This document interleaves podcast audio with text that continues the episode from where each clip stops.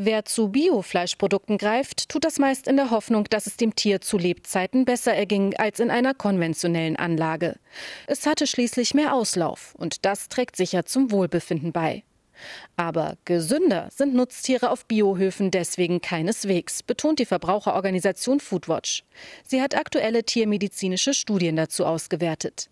Annemarie Botzki. Die Ergebnisse sind wirklich erschreckend. Wir können sagen, dass Millionen Nutztiere krank und verletzt sind und das in allen Haltungsstufen. Also im kleinen Biobetrieb oder auch in, in großen Anlagen. Die Tiere sind überall sehr krank. In der konventionellen Schweinehaltung beispielsweise hätten knapp 40 Prozent der Tiere Krankheiten wie Lungenentzündung, offene Wunden oder Abszesse.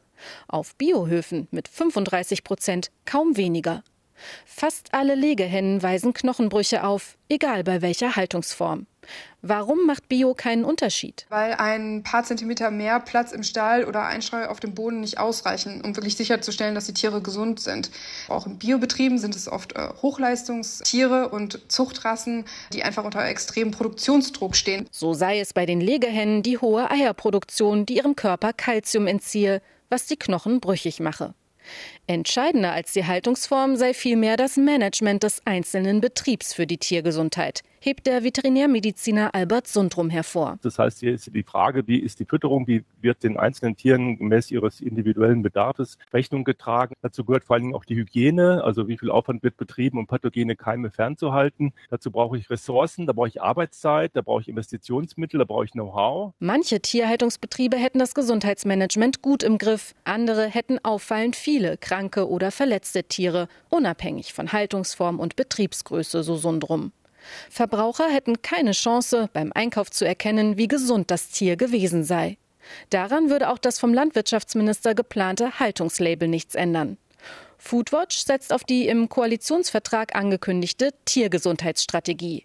Diese müsse rasch auf die Tagesordnung kommen, sagt Annemarie Botzki. Es werden schon sehr viele Daten erhoben. Sind die Tiere krank oder gesund? Das passiert zum Beispiel auf den Schlachthöfen oder bei der Milchleistungsprüfung oder auch in Tierkörperbeseitigungsanlagen. Also es gibt verschiedene Stellen, an denen Daten erhoben werden. Aber daraus folgt dann nichts. Und wir fordern, dass diese Daten wirklich systematisch ausgewertet werden und dass man dann auch Rückschlüsse auf die verschiedenen Betriebe machen kann. Betriebe mit auffallend vielen kranken Tieren müssten beraten und sanktioniert werden.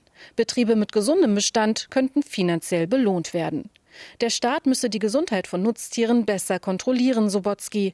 Gesetzliche Vorgaben dazu fehlten bislang.